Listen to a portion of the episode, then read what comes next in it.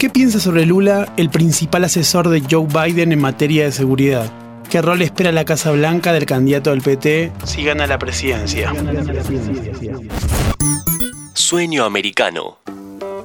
Hola, mi nombre es Milton Merlo, esto es Sueño Americano, historias de la política estadounidense en América Latina. Los actores, los escenarios y las tramas paralelas que recorren una relación tan estratégica como cautivante.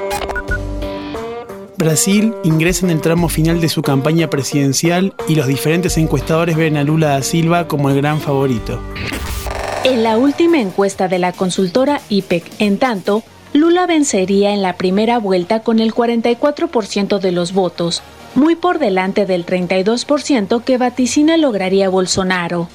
En el previsible escenario de una segunda vuelta entre ambos, las cifras de intención de voto de Lula suben hasta el 51%, frente al 35% que lograría Bolsonaro. Las encuestas han colocado siempre por delante a Luis Ignacio Lula da Silva desde que recuperara sus derechos políticos tras la anulación de sus condenas por supuesta participación en los casos de corrupción que involucran a Petrobras, la petrolera estatal.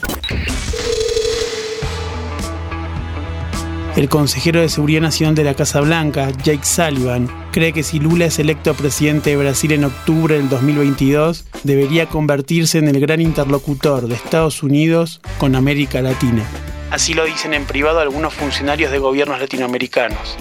Sullivan deja de lado a Andrés Manuel López Obrador, a quien el asesor considera un político inteligente, pero cuyos estándares de democracia no coinciden con los de Joe Biden. Sullivan juega en un terreno complejo en la elección de Brasil. Lula culpa a los demócratas por sus problemas judiciales, pero a su vez Biden prefiere a Lula de presidente por encima de Jair Bolsonaro, muy asociado a Donald Trump. Sullivan, de hecho, dice que Lula va a ganar la elección, pero en segunda vuelta. En la lógica de Sullivan, el hecho de que Lula haya ido a prisión, la presidenta del PT Dilma Rousseff fuera destituida por el Congreso, luego Lula lograra su libertad y finalmente, ahora, vuelva a acariciar la presidencia, es una señal muy profunda a un hombre que cree en las instituciones y en el Estado de Derecho. A esto se agrega el detalle no menor de que su compañero de fórmula, Geraldo Alcuin, que fue rival de Lula en el pasado y que hoy por hoy tiene llegada a Sullivan, a través de amigos comunes del Wilson Center.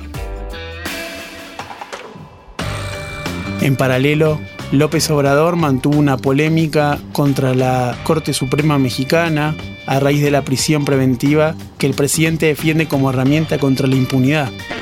Hay dos reformas que quieren llevar a cabo en la Suprema Corte.